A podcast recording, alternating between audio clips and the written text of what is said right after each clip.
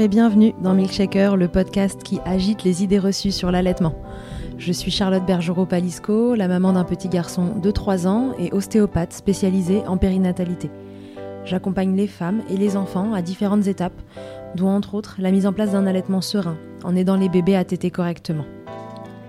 Ce podcast, je l'ai imaginé pour vous offrir des témoignages variés, des expériences de familles qui ont allaité plus ou moins longtemps et avec plus ou moins de facilité.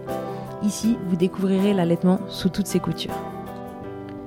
Vous pourrez aussi vous informer auprès de professionnels, tous spécialisés dans le domaine, pour vous apporter, lors d'épisodes experts, les informations les plus justes et savoir comment vous orienter en cas de difficulté.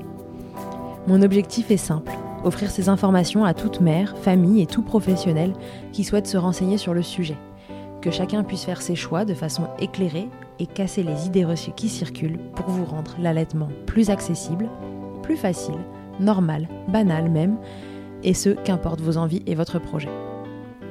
Ce qui aide ces informations à se diffuser pour que le plus grand nombre puisse en bénéficier et qui permet à Milkshaker de continuer de s'agiter, c'est vous, par vos partages autour de vous, sur les réseaux, vos écoutes, mais aussi vos notes ou étoiles sur les plateformes d'écoute. Alors je vous serai très reconnaissante de prendre une minute pour soutenir ce projet. Et maintenant, place à l'épisode. Je suis très contente de recevoir à nouveau Marie Ruffier-Bourdet, alias Ergomums, sur les réseaux dans Milkshaker. Elle revient aujourd'hui pour nous parler d'un sujet très fréquent, la préférence sain-solide, comme elle l'appelle. Mais pour être précis, il faudrait parler de la préférence lait solide, car vous verrez que cela ne concerne pas que les bébés allaités. C'est donc le fait pour un bébé de refuser la diversification, pour faire simple. Elle va nous expliquer comment on la repère, à partir de quel âge on observe ces signes, ce qu'on peut faire en prévention et si on sent que cela s'installe. Car un enfant qui ne veut pas manger, on sait tous comment cela peut devenir anxiogène et source de conseils non sollicités. Vous aurez dans cet épisode toutes les infos pour comprendre ce qu'il se passe et des pistes pour sortir des difficultés. Car oui, ce sont bien des difficultés et rassurez-vous, ce n'est pas une fatalité. Donc c'est parti pour tout comprendre à la préférence insolite. Salut Marie, re, re, re, bienvenue dans Milkshaker. Je suis ravie de te retrouver aujourd'hui pour un nouvel épisode. Toujours ravie de participer avec toi euh, à des épisodes, Charlotte. Alors, donc Marie, est-ce que tu peux déjà nous rappeler qui tu es, ce que tu fais dans la vie? Et, euh, et le sujet sur lequel je te demande d'intervenir aujourd'hui, c'est la préférence insolite. Tu vas nous en dire plus juste après, mais présente-toi. Donc moi, je suis Marie Ruffier-Bourdet, je suis ergothérapeute. Euh, j'ai un cabinet sur Dijon où j'appelle des jeunes enfants qui ont des troubles de l'alimentation en pédiatrie.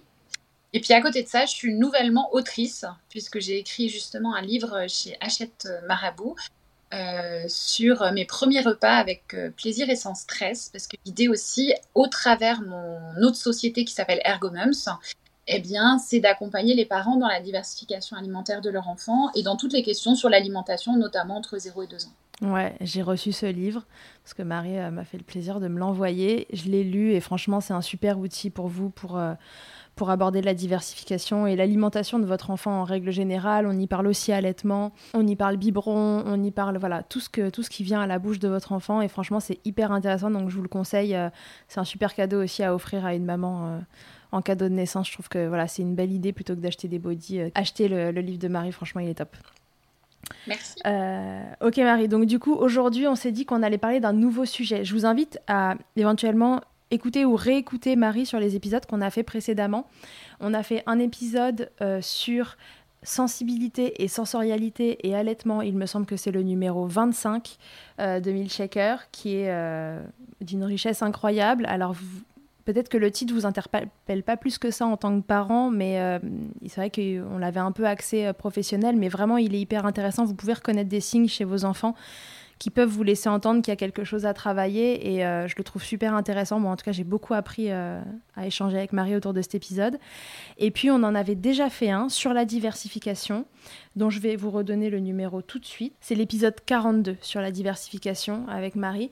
Et aujourd'hui, ça va être un peu une sorte de complément à cet épisode-là. On va parler de ce que Marie appelle la préférence sein solide. Elle va vous le dire très vite, ça concerne aussi les bébés qui sont biberonnés et donc, euh, comment euh, un bébé qui a des difficultés à s'intéresser au solide, comment on le repère et comment on va pouvoir un peu l'aider. Au quotidien. Donc voilà, ça va venir compléter l'épisode sur la diversification. Si vous ne l'avez pas déjà fait, je vous invite à écouter ces deux premiers épisodes. Ils sont vraiment super instructifs et, euh, et vous allez y trouver beaucoup d'informations. Donc Marie, pour commencer, première question que j'ai envie de te poser, c'est déjà qu'est-ce que c'est que la préférence sein solide eh ben, la préférence insolite, ça va être un bébé qui euh, ne va pas vouloir passer à l'alimentation solide. Par alimentation solide, on appelle, euh, ça peut être la purée, mais ça peut être aussi les morceaux. C'est-à-dire que c'est pas forcément que les morceaux. Et donc le bébé va se réfugier dans l'alimentation lactée et va d'ailleurs rester dans cette alimentation, soit en allaitement ou que ce soit au biberon. Comment euh, on peut repérer que, mon, que son bébé fait une préférence sein solide? Alors, on va parler de lune de miel, mais pas de lune de miel euh, de mariage, de lune de miel euh, pour la diversification. C'est-à-dire qu'on estime qu'il y a des phases propices à euh, des étapes dans le développement de l'enfant. Et notamment, la phase propice pour l'alimentation, c'est 6-12 mois. Ça veut dire que pendant cette phase-là, le bébé va mettre à la bouche tout ce qui se mange et tout ce qui se mange pas. Donc, si on observe que son bébé ne met pas à la bouche ou met à la bouche des choses qui se mangent pas et identifie les choses qui se mangent et ne veut pas les mettre à la bouche, ça doit nous interpeller puisqu'il nous montre justement une faiblesse dans la transition entre l'alimentation lactée et l'alimentation solide qui doit se faire entre 4 mois révolus et 6 mois. Ok, très bien. Donc du coup, le premier signe, c'est mon bébé ne met rien à la bouche. Oui, ou choisi, c'est-à-dire qu'il peut aussi très bien un bébé qui explore tout quand c'est pas des aliments, et dès qu'on lui donne un aliment, et eh ben paf, euh, il ne le met plus à la bouche et il nous montre que euh, pour lui, l'aliment c'est compliqué. Très bien. Et donc ça, c'est les 6-12 mois, mais dès 4 mois révolus, on va pouvoir observer des choses, c'est ça? Totalement. C'est-à-dire que dès les premières propositions alimentaires, euh, dans mes retours cliniques, on observe des bébés qui vont être plus sensibles, avec plus de mimiques, plus de nauséeux, plus de refus, euh, plus de comportements où ils vont se mettre à pleurer euh, dans le transat, dans la chaise haute, euh, où ils nous montrent que c'est un moment qui n'est pas agréable pour eux. Est-ce qu'on peut rappeler quel est le bon moment pour diversifier un bébé? Quel signe on doit repérer chez son bébé qui nous laisse penser que la diversification, c'est le moment pour lui? Alors souvent, il nous montre qu'il est intéressé. Et c'est ça qui nous interpelle. Et il va avoir cette capacité justement d'emmener ses petits hochets à la bouche de façon autonome. Et on sait qu'aussi cette période de 4 mois révolus euh, va permettre une, euh, une diminution des faiblesses au niveau des allergènes aussi. C'est-à-dire que diversifier, en tout cas proposer des allergènes entre 4 mois révolus et 6 notamment chez les bébés qui ont des terrains sensibles, va faire que euh, on va diminuer le risque de développer ces allergies. Et donc à partir de la tenue assise, on peut proposer des morceaux. Mais le fait de proposer des purées avant les morceaux n'est pas incompatible. C'est-à-dire que vous pouvez commencer par les purées et quand il se tient assis, proposer des morceaux. Donc souvent, la tenue assise, allez, c'est entre 6 et 9 mois en fonction des enfants. Euh, mais disons que ça va être ces, périodes-là qui vont être propices au développement alimentaire en purée ou en morceaux. Ok, donc mon bébé ne tient pas assis tout seul entre 4 et 6. Je peux, s'il a l'air intéressé, démarrer sur les purées, etc. Une fois qu'il tient assis, c'est le moment où on va pouvoir envisager de proposer les morceaux. Mais dans il tient assis, c'est il tient assis quand je le pose et pas nécessairement il est allé s'asseoir tout seul, ce qui est différent. Parce que nous, en tant que thérapeute manuel, on est assez. Euh, intransigeant sur le fait qu'on essaye de, diminuer les phases, euh, tu vois, où on assoit les bébés sans qu'ils soient allés s'asseoir tout seuls, on le fait que au moment des repas, mais on s'attarde pas sur, ce, sur cette notion-là. S'il tient assis dans sa chaise haute pour le temps du repas, c'est OK. Et ça sera pas, tu seras d'accord avec moi, ce n'est pas néfaste dans le développement de l'enfant de le mettre assis pour manger sur le temps. Une fois qu'il a fini de manger, on le remet dos au sol par terre et il continue son exploration. Mais c'est pas 15 à 30 minutes qui va changer en fait euh, le développement sensorimoteur. Tout à fait. On veut, nous, ce qu'on veut en tant que thérapeute manuel, c'est que les bébés en fait acquièrent ce passage de la position ventrale, quatre pattes ou tout ce que vous voulez, jusqu'à la position assis, parce que c'est cette proprioception aussi en partie qui prennent euh, en poussant sur leurs mains, en passant les fesses d'un côté, de l'autre, qui fait qu'ils vont avoir cette position trépied qui va être stable une fois qu'ils seront assis. Sinon, en fait, si vous les asseyez avant qu'ils soient allés s'asseoir tout seuls, hors cadre d'une chaise haute qui est sécurisée, etc., euh, déjà vous risquez qu'ils tombent et qu'ils se mettent la tête par terre et personne n'a envie d'aller aux urgences pour ça. Euh, parce que ça arrive plusieurs fois par jour. Et euh, en plus, euh, voilà, au niveau proprioception, c'est pas ok. Au niveau moteur non plus, ça lui fait. Les, bébés ont un programme moteur qui est intégré. Il faut les laisser le, développer. Et donc, si on les assoit, après, ils se mettent à se déplacer sur les fesses et tout. On les retrouve avec des hanches coincées. Enfin voilà, c'est pas pas super. Et après, nous, tu vois, en tant qu'ergothérapeute, tu as aussi des, des, choses qui vont se mettre en place au niveau de l'occupation, comme l'écriture, la manipulation des outils, parce qu'un bassin stable, euh, des épaules stables, et eh ben, ça permet aussi d'utiliser ses membres supérieurs pour faire plein d'autres choses et les faire de façon habile. Ok, très bien. Euh, combien de bébés est-ce que ça représente cette euh, préférence sein solide? Donc le fait qu'il, on, va, on dira dire sein solide, mais on va dire la préférence euh, lait solide, d'accord, pour, pour faire simple. bah écoute, c'est quand même une prévalence qui est pas négligeable puisque on a jusqu'à parfois 50% des consultations en pédiatrie qui, sont, qui existent à cause d'une difficulté alimentaire. C'est-à-dire que à peu près 50% des parents vont aller consulter pour une plainte alimentaire. Alors, elles peuvent être de toutes sortes, mais on a quand même pas mal de parents qui vont se poser la question sur le passage à l'alimentation solide. Donc, c'est pas une euh, c'est pas un pourcentage négligeable dans les difficultés que rencontrent les parents sur l'occupation du repas. Ok.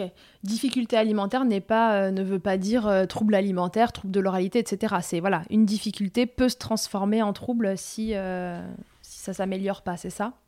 Oui, tout à fait. Et je pense qu'on peut même préciser que, entre guillemets, il y a 3 à 10% qui vont péniser sur des troubles de l'alimentation. Et une des études que j'ai lues il n'y a pas très longtemps montrait très clairement que l'anxiété parentale, c'est-à-dire le fait que des professionnels de santé laisse les parents seuls, dans le sens euh, ça va passer, euh, vous inquiétez pas, euh, il est allaité, il a tout, mais que les parents ne savent pas comment amener l'alimentation solide et peuvent parfois l'amener maladroitement aussi ou avoir un tel stress parce que ça marche pas que ça peut favoriser le développement de troubles. Donc, dans le sens où la, la prévention et l'accompagnement précoce quand il y a une difficulté alimentaire est indispensable à euh, un développement alimentaire serein, ensuite, que ce soit pour les parents ou pour l'enfant. Donc, question à laquelle on a déjà à moitié répondu, mais est-ce que c'est spécifique à l'allaitement? Est-ce qu'on peut parler donc de préférence sein solide? Et est-ce que, Ou est-ce que c'est plus fréquent au sein qu'au biberon? Parce que l'allaitement, dans ces cas-là, est toujours incriminé. Un bébé qui veut pas manger, mais qui est au sein, oui, mais il veut que le sein de sa mère, euh, tu devrais arrêter de l'allaiter. C'est euh, un nid à idées reçues et à conseils non sollicités, cette histoire. Qu'est-ce que tu peux nous dire là-dessus? Alors, ce qui va me chagriner, et tu l'as soulevé, c'est que malheureusement, arrive à une maman qui allaite, on va remettre en cause son allaitement. C'est-à-dire que, comme si c'était magique, on va lui dire d'arrêter d'allaiter euh, pour que le bébé passe au morceau. Alors, un, déjà, cette recommandation est fausse, et deux, elle est dangereuse parce qu'en fait, l'enfant qui n'arrive pas à passer au morceau, eh ben, il a besoin de cet allaitement pour grandir et grossir. Donc euh, ça, je voulais, le dire parce que c'est important que les mamans l'entendent aussi, que les professionnels l'entendent et qu'on n'ait plus ce discours-là qui est un discours qui est faux et dangereux. Euh, mais on sait que malheureusement, il y a plus de mamans biberonnantes que de mamans allaitantes, notamment à six mois au moment de la diversification, euh, parce qu'on n'est pas encore des, super bien en France hein, par rapport à l'allaitement ça progresse, mais c'est pas encore euh, majeur. Donc, on a beaucoup de bébés biberonnés qui vont aussi avoir cette difficulté. Et plus de bébés biberonnés que de bébés allaités, parce qu'il y a plus de bébés biberonnés que de bébés allaités. Donc, dans la proportion, c'est quelque chose qui va. Et que. Il faut que les mamans entendent et que les professionnels de santé entendent que la difficulté de passage au morceau, elle n'est pas liée à la façon dont on nourrit l'enfant en alimentation lactée. D'accord? Donc, que ce soit biberon ou sein, l'enfant présenter la même difficulté dans la transition vers l'alimentation solide. Ok, ouais, bah super. Je pense que c'était important de le rappeler parce que c'est quand même souvent incriminé dans, dans les histoires d'allaitement. Et donc, c'est pas votre allaitement le problème, c'est votre bébé qui présente une difficulté et il va falloir trouver laquelle. Totalement. Donc, quand est-ce que euh, je m'inquiète, entre guillemets? Est-ce que je m'inquiète euh, voilà, euh, aux 6 mois, âge de la diversification? Est-ce que je m'inquiète tout de suite si à 4 mois, 4 mois et demi, mon bébé ne veut pas manger? Voilà, qu'est-ce qui doit m'alerter déjà Alors, redis-nous les signes que le bébé présente quand on lui amène cette alimentation à la bouche et qui peuvent laisser penser qu'il montre une difficulté. Et quand est-ce que je m'inquiète? Alors déjà, c'est un bébé où par exemple, tu vas lui poser une cuillère pré-remplie de purée et il va absolument pas la prendre et absolument pas la mettre automatiquement à la bouche, d'accord? Tu vas lui mettre des aliments devant lui, il va pas y toucher. Et je dirais même que le bébé qui a pas de problème dans cette transition euh, alimentation lactée solide, tu sais, tu vas l'avoir sur tes genoux, tu as ton assiette devant toi, et en fait, tu es obligé de pousser ton assiette parce que sinon, il est en train de tout trifouiller et tout mettre à sa bouche comme il mettrait du sable à sa bouche, comme il mettrait de la terre, comme il met des cailloux à sa bouche. En fait, il est dans une exploration orale qui va diminuer à 2 ans, mais qui effectivement explose entre 6 et 12 mois. Donc cet enfant, ou si tu l'as devant toi et il veut pas te choper ton gâteau, il essaye pas de choper ta cuillère, eh ben ça interpelle et ça nécessite un accompagnement. Hmm. Donc quand s'inquiéter, ben moi je dirais tout de suite. C'est-à-dire que euh, il vaut mieux s'inquiéter tout de suite donc, euh, effectivement, alors attention, hein, on, laisse quand même 2-3 semaines au bébé, notamment si on commence à 4 mois révolus à proposer une petite cuillère avec une, un peu de purée dessus. On va lui laisser 2-3 semaines d'habituation. Et surtout, on va être euh, vigilant à proposer aussi des quantités qui vont pas être trop importantes. Un bébé sensible, euh, si tu mets une cuillère complète dans sa bouche, il peut très bien surréagir. Du coup, il va trouver ça pas très bon, émotion négative, on veut plus. D'accord? Donc, dire que, et ça je pense qu'on en avait déjà parlé à la diversification dans l'épisode, c'était que c'est une découverte. Donc même si tu mets la quantité d'un grain de riz purée sur ta, sur ta cuillère, c'est OK pour le bébé et c'est OK dans la découverte. D'accord? Euh, Donc on lui laisse bien sûr un peu de temps quand même à 4 mois révolus, mais je dirais que à 6 mois, si on sent que ça reste compliqué, qu'il n'a pas envie d'y aller, qu'il n'a pas envie de toucher, qu'il n'a pas envie de mettre à sa bouche, ben ça peut être intéressant de se faire accompagner euh, parce que moi, tu vois, je les reçois au cabinet. Souvent, la deadline, c'est l'entrée à l'école, quoi. C'est-à-dire que euh, mm. ça ne passe pas et que ben tu te retrouves avec des enfants qui sont sur euh, qui vont rentrer qui vont avoir trois ans et des parents qui sont très très inquiets parce qu'en fait leur enfant ne mange pas d'alimentation solide alors soit ils sont quand même passés à la purée mais ils sont restés à la purée et donc du coup ils ne sont pas capables de manger à la cantine de l'école une alimentation solide qu'on va présenter pour un, enfant de 3 ans. Euh, donc du coup, ce qu'on doit regarder, c'est le manque d'intérêt de voilà du quotidien de en effet j'ai mon assiette devant moi il est à table à côté de nous et ça a pas du tout l'air de le brancher euh, il préfère être sur son hochet ou je sais pas quoi que de regarder ce qui se passe à table. Et si jamais on lui propose quelque chose c'est euh, les réactions de défense c'est ça?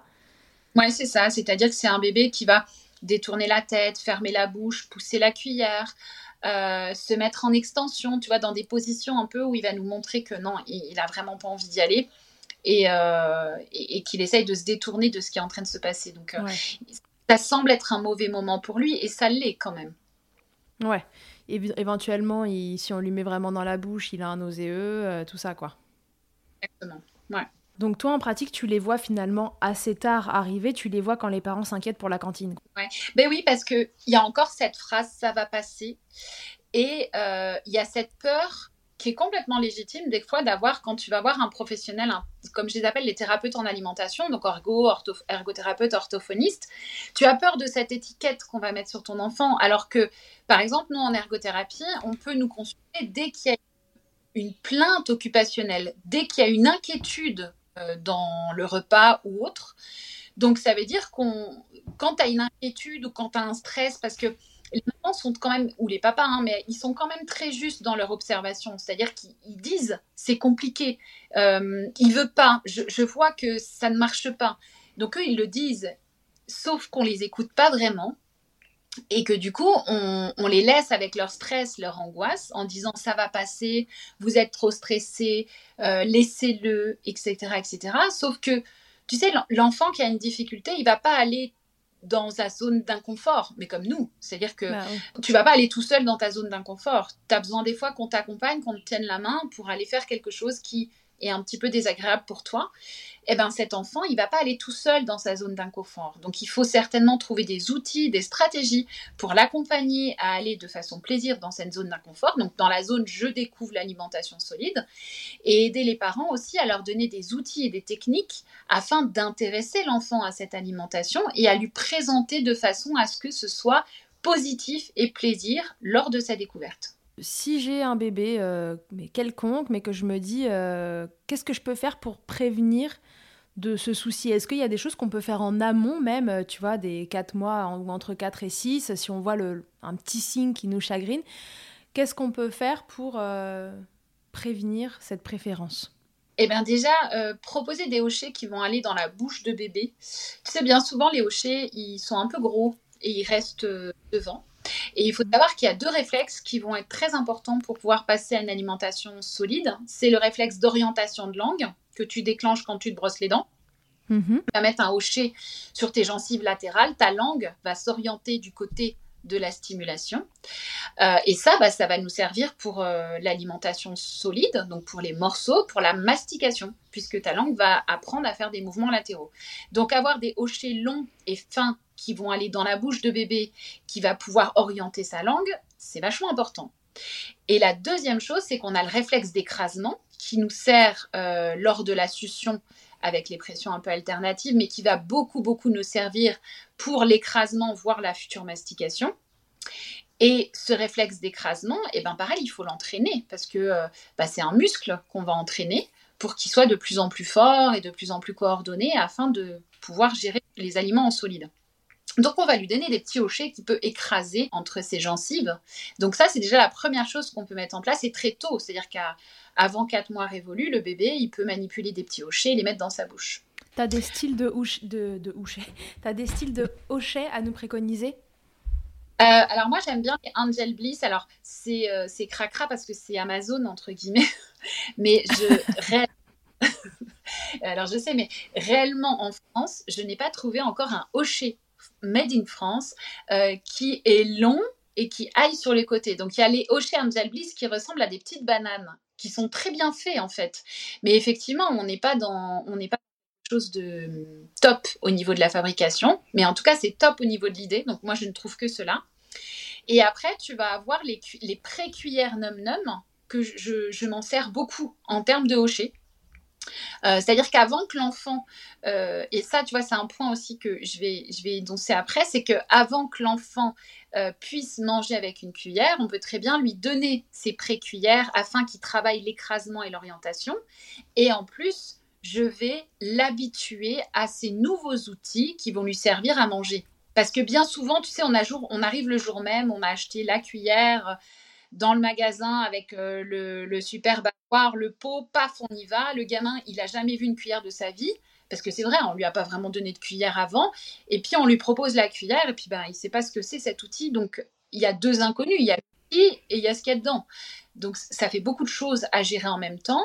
Il y a des enfants que ça ne va pas gêner et il y a des enfants où ça va être quand même un peu gênant. Donc toujours proposer un outil en amont pour que l'enfant s'habitue à ce nouvel outil. Et entre guillemets, ça peut être aussi euh, le cas pour le biberon, par exemple. C'est ce que j'allais te dire, parce que souvent, quand les mamans, elles me disent, oh là là, je sais pas, il veut pas de biberon, etc., et que ça fait juste quelques jours que ça dure, je leur dis, mais déjà, proposez-lui vide euh, et voyez ce que ça donne, euh, qu'il s'habitue à l'objet, qu'il dans son quotidien. Autre chose qu'on peut dire aux mamans, c'est ce just timing que je parle beaucoup, beaucoup. Mais quand tu, quand souvent les mamans, on va poser en premier, tu vois, solide, sauf que ton bébé, il a faim. Donc, il veut s'autoréguler avec quelque chose qu'il connaît et qui va vite.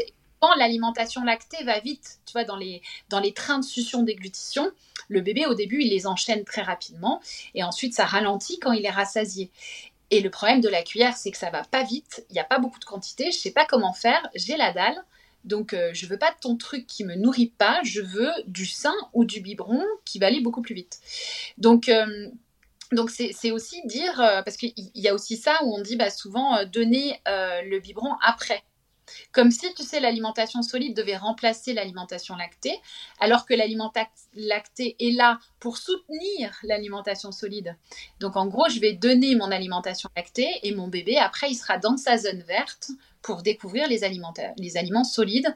Et ça, ça peut être quelque chose qui va aider aussi nos bébés un peu sensibles. Ouais, ce qui semble logique dans la mesure où on considère que la diversification est une découverte et pas, enfin, on grossit pas avec euh, en mangeant des courgettes et des haricots, quoi.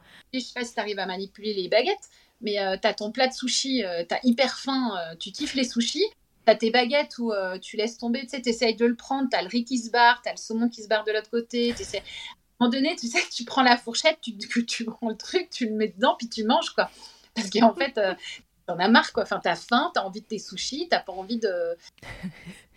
bah, moi, je manipule parfaitement les baguettes, mais euh, bon. Alors, tu te rends pas compte, tu te rends pas compte que ça peut être frustrant de perdre ton saumon et de pas avoir ton saumon sur ton riz, tu vois. J'entends très bien. Bah, il faut apprendre à manipuler les baguettes, que veux-tu, Marie? Non, mais je comprends très bien l'idée. C'est très clair quand on le dit comme ça. Ouais. Euh, on a dit euh, le petit hochet là en forme de banane, je vous remettrai la référence. Les mm. cuillères Nunum, ouais. qui sont super aussi et, qui permettent d'appréhender l'outil avant de l'avoir dans la bouche. Ouais, et puis tu peux orienter ta langue euh, à, et puis mâcher un petit peu. Et puis tu sais, ces bébés qui, qui mettent bien à la bouche leur hocher et qui veulent pas mettre des choses qui sont alimentaires. J'aime beaucoup les hochets Oli and Carol. Euh, qui ressemblent comme deux gouttes d'eau à des aliments. Au point que ma grand-mère a voulu donner la banane à Victoria, en tout cas essayer de l'éplucher pendant quelques minutes euh, sans se rendre compte que c'était pas une vraie banane. Donc je trouve qu'ils sont, euh, ils sont très très visuellement ressemblants. Ouais. Et ces enfants, tu vois, qui vont pas mettre en bouche de l'aliment, un, ça va quand même les rassurer parce qu'au niveau tactile, ben, on n'est pas sur des vrais aliments. Mais deux, ils vont quand même faire tomber cette barrière visuelle euh, par rapport à l'aliment. Et euh, ils ont une troisième chose qui sont assez intéressantes, ces hochets, c'est qu'ils sont, euh, pour le coup, multisensoriels. Tu as du gratte-gratte, tu as, du, as du doux, tu as du... Et en plus, ils ont ce côté proprioceptif, c'est-à-dire que tu peux les écraser dans ta bouche, un peu comme des aliments, tu sais, qui donnent cet aspect de... Tu vois, les cerises, par exemple, d'Olienne Carole, tu peux les, les écraser et puis donner cet aspect et encourager l'écrasement, puis la mastication. Ouais, ouais, ils sont super. Moi, j'ai la banane, je l'avais avec mon fils, et puis maintenant, elle est au cabinet. Et c'est vrai que dans les moments où les bébés font les dents et tout, ils se le fourrent là. Et en plus, ils sont bien conçus parce que ils sont faits pour que ça aille profond, mais qu'ils puissent pas non plus les mettre dans le fond de la gorge comme une cuillère. Enfin, donc euh, c'est vraiment bien foutu. Ouais. Et là, tu vois, tu vois d'appuyer quelque chose. Je pense c'est la peur maternelle. Euh, ou paternelle, en tout cas la peur des parents, euh, mhm. de que l'enfant le mette trop loin. Et du coup, tu vois, on a, on, a tendance à pas donner des, ou en tout cas, à quand ça rentre trop dans la bouche de bébé, d'avoir peur et de lui enlever. Mais si l'outil, si l'hocher, il est adapté, il n'y a pas de risque. Euh, c'est-à-dire que oui, ça peut déclencher un nauséeux qui n'est pas un étouffement. Et simplement, l'enfant, il va s'habituer à aller dans des zones et à sensibiliser correctement les zones de sa bouche. Donc, c'est important de lui laisser explorer aussi. D'accord, mais alors du coup, tu entends par là que même la cuillère, euh, à bout classique, s'il se la fourre dans le fond de la gorge, finalement, on s'en fiche, il va se débrouiller avec. Alors ouais, alors attention à bout classique dans le sens où tu sais nos cuillères avec lesquelles on donne à manger, elles sont un peu longues. Donc moi je laisse en toute sécurité le bébé avec sa num num la mettre dans la bouche, donc la pré-cuillère num num. Par contre, je vais être un petit peu plus vigilante si c'est des longues cuillères parce qu'il va la mettre beaucoup trop loin. Il faut quand même se rappeler que le bébé, c'est pas, il n'est pas hyper habile avec ses mains encore, d'accord? Donc euh, c'est de l'approximatif, quoi. D'accord, donc c'est bien que c'est plutôt un bon point que c'est hoché en plus et été conçu pour ça et pas non plus 10 euh, cm plus loin, quoi. Ouais, totalement, ouais. Ok, d'accord. J'ai cru à un moment que tu disais que, que oui, mais enfin, c'est pas indispensable. Mais ok, c'était juste pour clarifier le truc. Ok, donc du coup, euh, donc ça c'est pour l'intéresser euh, aux mains-bouches finalement euh, de façon générale, mais l'accès vers l'aliment. Donc l'anoumum, l'anounum, nounoum, oh, on l'a dit comme on veut, c'est num ou comme tu veux. la num. la num parce qu'elle est bien et qu'après ça va être le même outil avec lequel il va pouvoir commencer. Ou une autre cuillère finalement si vous voulez commencer avec une autre cuillère pour tester, mais ça peut être intéressant de lui donner dans ses jouets en amont pour qu'il s'habitue à l'objet en lui-même. Euh, la banane. Euh, est-ce qu'il y a euh, bah, des, bah, des, aliments qu'on peut proposer plus facilement, des formes, des textures, je ne sais pas, qui, qui aideraient? Ouais. Alors, tu viens de souligner quelque chose, des aliments qu'on peut proposer. Il faut aussi se détacher de l'injonction bébé doit mettre tout seul à la bouche les aliments. D'accord? Mmh. Je vais dire un, un, peu un truc trash, mais un enfant qui n'a pas de bras, il va quand même passer au morceau. D'accord Voilà, c'était le euh, moment trash Milchecker. Voilà, c'était le moment trash Milchecker. Non, mais parce que on en arrive à des aberrations, euh, c'est-à-dire que on entend que le bébé va s'étouffer si euh, on lui amène nous-mêmes à la bouche. C'est faux. C'est-à-dire que, euh, tu vois, euh, il y a plein de récepteurs dans la bouche. C'est-à-dire que moi, si je te ferme les yeux et si je te mets un truc dans la bouche, tu vas pas t'étouffer, en fait. Tu vas même réussir à le reconnaître et savoir comment tu dois le mâcher. Donc oui, le bébé, il est en découverte, mais le bébé, il, a plein de sensorialité qui marche déjà. Donc, si ton bébé ne veut pas le mettre lui-même à sa bouche, eh ben, tu prends le morceau et tu lui proposes pour qu'il explore avec ses lèvres et ses dents. Oui, et, puis il faut arrêter avec ces trucs-là. Enfin, je veux dire, euh, la DME, ça fait euh, pas très longtemps euh, que qu'on est dessus. Et on serait quand même sur une population mondiale et un taux d'étouffement complètement hallucinant si, si cette affirmation était vraie. donc non, les bébés ne s'étouffent pas avec tout et n'importe quoi. tu le répètes à chaque fois, c'est des experts, des experts sensoriels. Donc voilà, pas de panique. voilà, on, reparlera plus tard des, des injonctions autour de, de la diversification menée par l'enfant et, euh, d'autres choses. Mais euh, donc voilà, pas de panique. Euh, vous pouvez aussi proposer des choses à vos enfants. Oui. oui, parce que tu vois, des fois, ça va un peu les rebuter de prendre l'aliment et ça va rassurer que ce soit maman ou papa qui prennent l'aliment, en fait, et qui lui propose parce que du coup, ça devient quelque chose de sécure que je peux explorer sans difficulté et sans appréhension. Donc, faut pas hésiter à nous les rassurer par notre geste. Et puis, bah, tu parlais de texture. Il y a forcément des textures qui peuvent être plus simples pour l'enfant, notamment ce qui va pas mouiller les mains. Tu vois, des enfants qui sont un peu sensibles. Mmh. Et ben, peut-être que commencer euh, par justement des pains de fleurs sans rien dessus euh, eh ben ça sera plus rassurant pour lui que commencer par l'avocat qui glisse, qui en met plein les mains et, et c'est dégueu quoi, tu vois. Cet enfant un peu hypersensible, ça va être compliqué. Donc voilà, il faut des fois, euh, tu vois, souvent, souvent je, je, je dis qu'il n'y a pas une diversification qui est la meilleure. Il y a des diversifications et autant que d'enfants. Donc l'idée, c'est de s'adapter à son enfant et de lui donner, de lui proposer euh, ce dont il a besoin pour passer ses transitions. Bien sûr, ouais, ouais, mais ça paraît évident de toute façon quand tu le dis euh, à chaque fois. Euh, est-ce que du coup, puisque tu as parlé euh, d'hypersensible, etc., est-ce qu'on on peut en profiter sur ce sujet-là en particulier pour se refaire la petite différence, tu sais, hypersensible et hyposensible, parce qu'on sait que c'est pas facile à discerner? Alors, tu vois, quand on a des troubles de la modulation sensorielle, comme nous, on va l'appeler dans notre jargon, euh, tu vas soit hyper réagir à des choses, soit tu ne vas pas assez réagir à des stimuli. Pour schématiser, tu as le bébé explosif, celui qui hyper réagit, c'est-à-dire que tu t'approches de la bouche, il hurle, t'approches une cuillère, il hurle, et tu as ce bébé hyporéactif, ce bébé trop calme, ce bébé que tu oublies presque, mais qui va pas interagir avec son environnement. Donc souvent, ce bébé hyper réactif, lui, il met rien en bouche, il explore pas. Euh, c'est ce bébé que tu poses par terre et que tu es sûr qu'il va rien mettre à la bouche et qu'il va pas se mettre en danger. Et ce bébé hyporéactif, lui, au contraire, tu vois, dans le profil un petit peu clinique, tu peux avoir un bébé qui va mettre tout à la bouche ce qui se mange, mais qui va pas vouloir mettre ce qui se mange pas, parce que euh, ce qui se mange, c'est beaucoup plus compliqué. C'est-à-dire que tu as des textures différentes, ça peut être. Alors l'inverse du coup, parce que ah oui, l'inverse. Oui. mais excuse-moi. En fait, ce bébé, je reprends. Ce bébé hyporéactif, lui, il va mettre tout ce qui se mange pas à la bouche. Et quand ça se mange, il va moins le mettre ou pas du tout le mettre à la bouche parce que l'aliment a un côté variable qu'il n'est pas capable d'appréhender. Donc, du coup, il préfère pas du tout y aller. D'accord. Donc, dans le cas présent, l'hyposensible met des choses à la bouche, mais pas ce qui se mange. L'hypersensible, euh, rien, rien ne m'approche. Ouais, exactement. Et lesquels sont les plus à même d'avoir des difficultés à le faire tout seul et vont préférer que quelqu'un le fasse pour eux Les hypersensibles, du coup? Ouais, mais les hippos aussi. Parce que les hippos, tu vois, tu peux avoir la proprioception qui va aussi être engagée. Et la proprioception va aussi avoir une incidence dans ta manipulation, c'est-à-dire dans l'appréhension de ton aliment. Et puis, ben, si je régule pas bien, je vais soit trop écraser, soit pas assez serré. Et ben, je vais jamais réussir à le mettre à la bouche, ce truc, quoi, que tu me proposes. Oui, donc même en termes du coup de motricité, sensibilité au niveau de la main. Et là, on parle pas plus que de la bouche. Non, exactement. Ok, très bien. Bon, là, de toute façon, après, euh, voilà, si vous reconnaissez votre bébé dans une des deux euh, catégories, euh, voilà, terminez le podcast, mais il faut que vous alliez consulter. c'est, c'est pas le podcast qui va régler les problèmes. Vous mettez en place les deux, trois tips que Marie, elle vous donne là, et puis après, il faut que vous vous fassiez accompagner. Et puis relativement rapidement, parce que si on laisse pas la chose s'installer, ça peut très, très vite se régler, en fait. Exactement. C'est-à-dire que quand tu interviens en prévention, Donc, dès que tu as une difficulté à six mois, ben, en deux, trois séances, c'est fini. C'est-à-dire que euh, moi, j'avais accompagné un bébé qui avait bien commencé sa DME, mais qui a eu du mal dans la transition, transition gros morceau, petit morceau.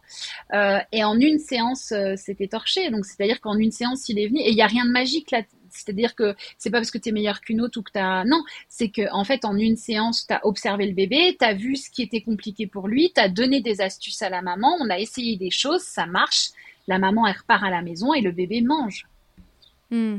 Oui, ça peut aller très vite. Et donc, une fois que c'est installé, euh, que là, bon, bah voilà, c'est acté, il y a, y a, des difficultés au moins. Qu'est-ce que je peux faire pour, euh, pour me sortir de la panade? Avant de me retrouver à 3 ans avec un enfant qui ne peut pas aller à la cantine.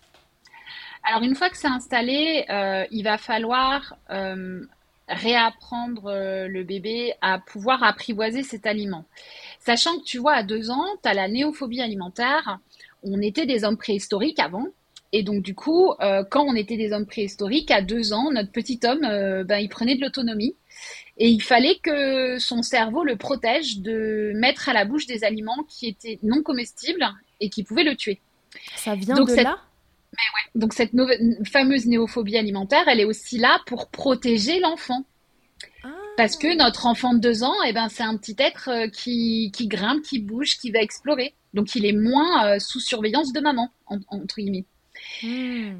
Donc ça nous ça nous arrange pas dans notre schmilblick, nous, parce que euh, arrivé à cette période-là, le, le, petit homme, il est fait pour avoir peur de ce qu'il ne reconnaît pas. Et si je ne l'ai pas mangé avant, si cet aliment est complètement inconnu, il sera d'autant plus rejeté par ce petit homme. Donc, il est important en fait de, de, très rapidement réapprivoiser les aliments avec tous ses sens, avec plaisir, c'est-à-dire qu'on va réapprendre petit homme à découvrir des aliments qu'il ne connaît pas et euh, avec une notion de plaisir, sans forçage, pour pas qu'il inscrive une mauvaise émotion sur les aliments et notamment les aliments en morceaux. Euh, et pour ça, on va proposer des séances un peu d'habituation progressive avec des tips à faire à la maison d'une séance à l'autre. Euh, très souvent, on entend les parents nous dire que qu'on leur a dit ben, que si, il fallait qu'ils mangent, que c'était important, si éventuellement en plus il y a un sujet poids c'est chez, cet enfant-là. Je pense aux bébés qui sont nés prématurés, où c'est comme si, tu vois, il y avait quelque chose qui planait toujours au-dessus de ces enfants, où il faut qu'ils mangent, quoi. C'est le nerf de la guerre, mm. il faut qu'ils grossissent assez. Euh, on est d'accord qu'il ne faut pas forcer hein, les enfants à manger. Il faut jamais forcer. Et là, tu vois, on va dire ah ouais, mais c'est euh, votre truc d'éducation bienveillante, machin. Pas du tout. En fait, c'est vraiment les études euh, qui mettent en avant que les attitudes de forçage, de pression parentale euh, vont avoir un effet délétère sur bah, la performance du repas, donc la sérénité du repas, et que surtout il y a un huitième sens qui s'appelle l'interoception euh, et dedans, dans l'interoception, on a les émotions, on a la faim, la satiété, la douleur, euh, la température, euh, bah, le remplissage du rectum, enfin toutes ces choses-là. Et que tout ce qui va être proposé à l'enfant avec émotion négative va être engrammé dans l'insula, donc dans notre cerveau de façon négative. Et donc on va garder un souvenir négatif et qu'on peut même avoir des des manifestations organiques de ce souvenir. C'est-à-dire que si euh, on, a tous parfois été forcés à l'école à manger des aliments qui étaient pas ok pour nous, euh, et en fait ça peut laisser des traumatismes. C'est-à-dire que rien qu'à l'évocation de l'aliment, la, enfin la sensation ou l'odeur de cet aliment, tu vas juste avoir la nausée ou envie de vomir, qui n'est pas un nauséeux sensitif, mais qui est un nauséeux émotionnel, parce qu'en fait ton cerveau a mémorisé le fait que ce soit euh, très très négatif comme émotion et qu'il faut surtout pas que ça se reproduise. Donc il se met en comportement de défense. Voilà, donc on force pas un enfant à manger, on cherche des solutions autrement. Il y a des solutions. Ouais. Et surtout, tu vas manger, avaler, c'est une finalité en fait. Euh, et qu'il y a plein d'autres choses à faire avant d'avaler que mhm. de euh, donc euh, sentir, euh, mettre sur les lèvres, apprendre à cracher. Il n'y a rien de plus angoissant que de ne pas pouvoir cracher un aliment que tu n'arrives pas encore à maîtriser. et qu'en fait, cette, cette, quand tu vas dire goûte à ton enfant, quand tu dois le passer de l'alimentation lactée à l'alimentation solide, eh ben déjà, tu, lui, tu peux lui donner de l'anxiété. Par contre, si tu lui dis, est-ce que tu arrives à le sentir? Ben, c'est pas la même chose et c'est pas la même. Euh, tu lui demandes pas, c'est pas le même défi que tu lui demandes. Donc il y a un défi qui est réalisable et l'autre qui n'est pas encore réalisable. Donc euh, tu vois quand on dit goûte au moins, euh, je dirais c'est goûte, c'est la fin en fait. Sans au moins, peut-être on peut le dire, mais goûte au moins, non. Ok, d'accord. Ouais, donc euh, on force, euh, on force pas quoi, ça sert à rien. On peut l'aider à percevoir, donc regarder, toucher, mettre sur les lèvres. Tu parles de faire des bisous des fois euh, aux aliments, oui, c'est ça? Ouais, ouais, ouais. Bah c'est tout simple. Un enfant qui a pas voulu manger un aliment, enfin qui a pas pu le manger, souvent, ben on va les mettre à la poubelle et puis on va dire au revoir à la pomme de terre, puis on va dire au revoir à la tomate, puis on va dire au revoir en faisant un bisou, quoi. Donc euh, et c'est et c'est ok. Et du coup euh, euh, bah ça c'est déjà une grande victoire tu vois. Même s'il l'a pas mangé il l'a découvert en termes de texture en termes de goût et d'olfaction. Ouais ok très bien. Et donc voilà. Au moindre comportement d'évitement en tout cas on ne force pas. Ça c'est important. Et on rappelle les comportements d'évitement. C'est le bébé qui détourne la tête il pleure le nauséeux il pousse la cuillère. Enfin voilà il se met en extension il montre que c'est pas c'est pas ce qu'il veut. Et les bébés savent très bien montrer ça ils, communiquent très bien hein, là-dessus.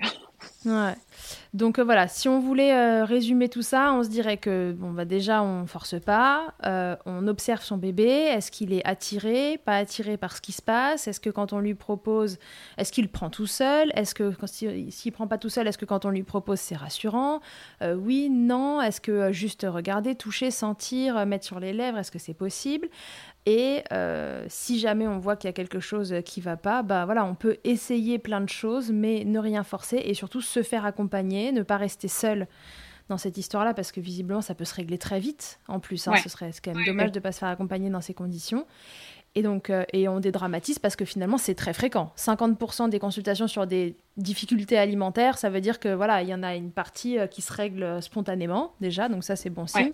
Et que si c'est pas votre cas, bah ça, peut se régler euh, relativement facilement quand même avec des consultations.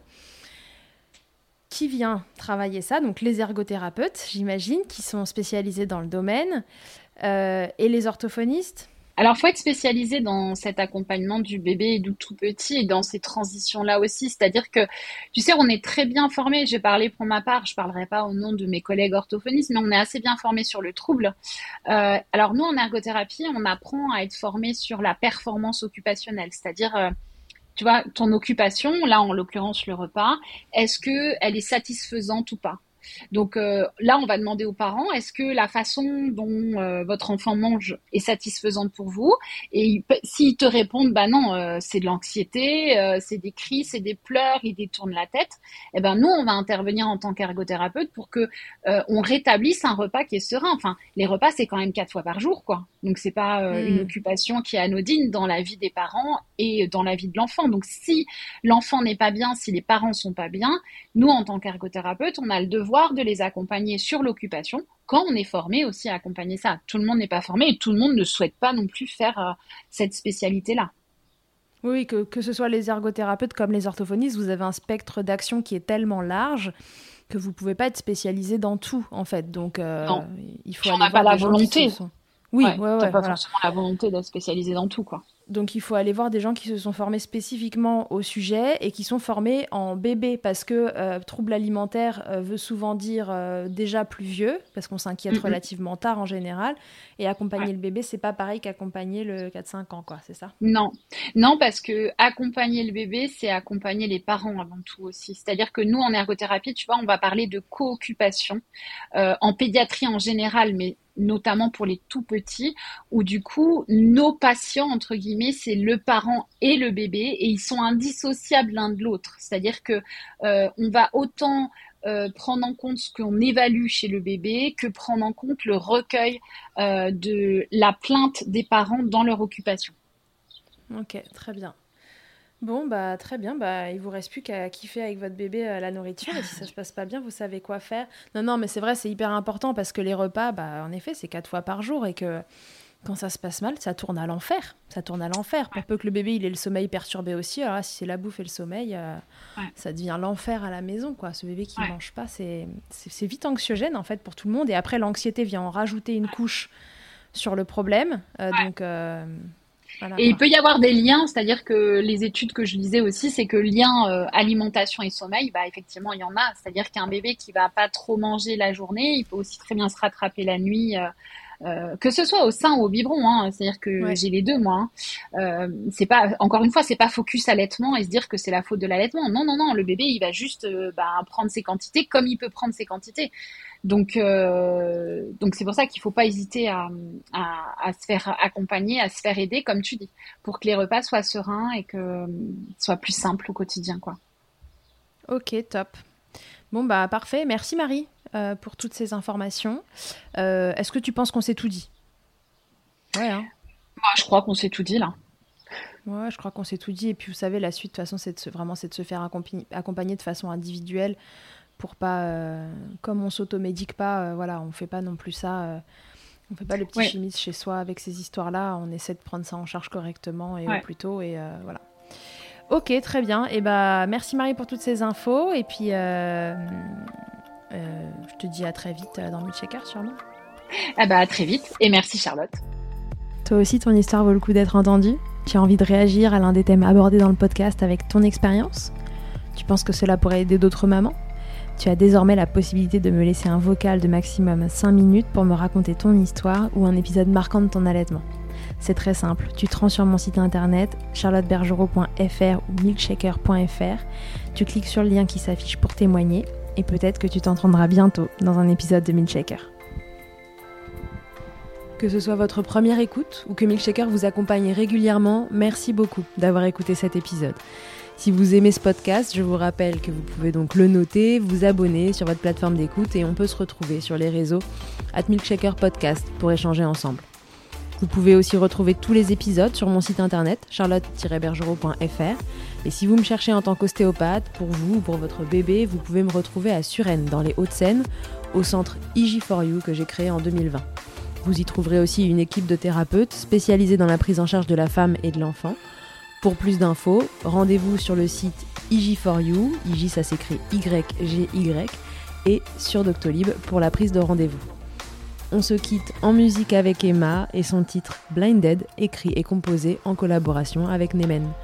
Je vous dis à très vite pour un nouvel épisode, et d'ici là, n'oubliez pas, prenez soin de vous, milkshakez autant que vous le voudrez, et bousculons ensemble les idées reçues sur l'allaitement maternel.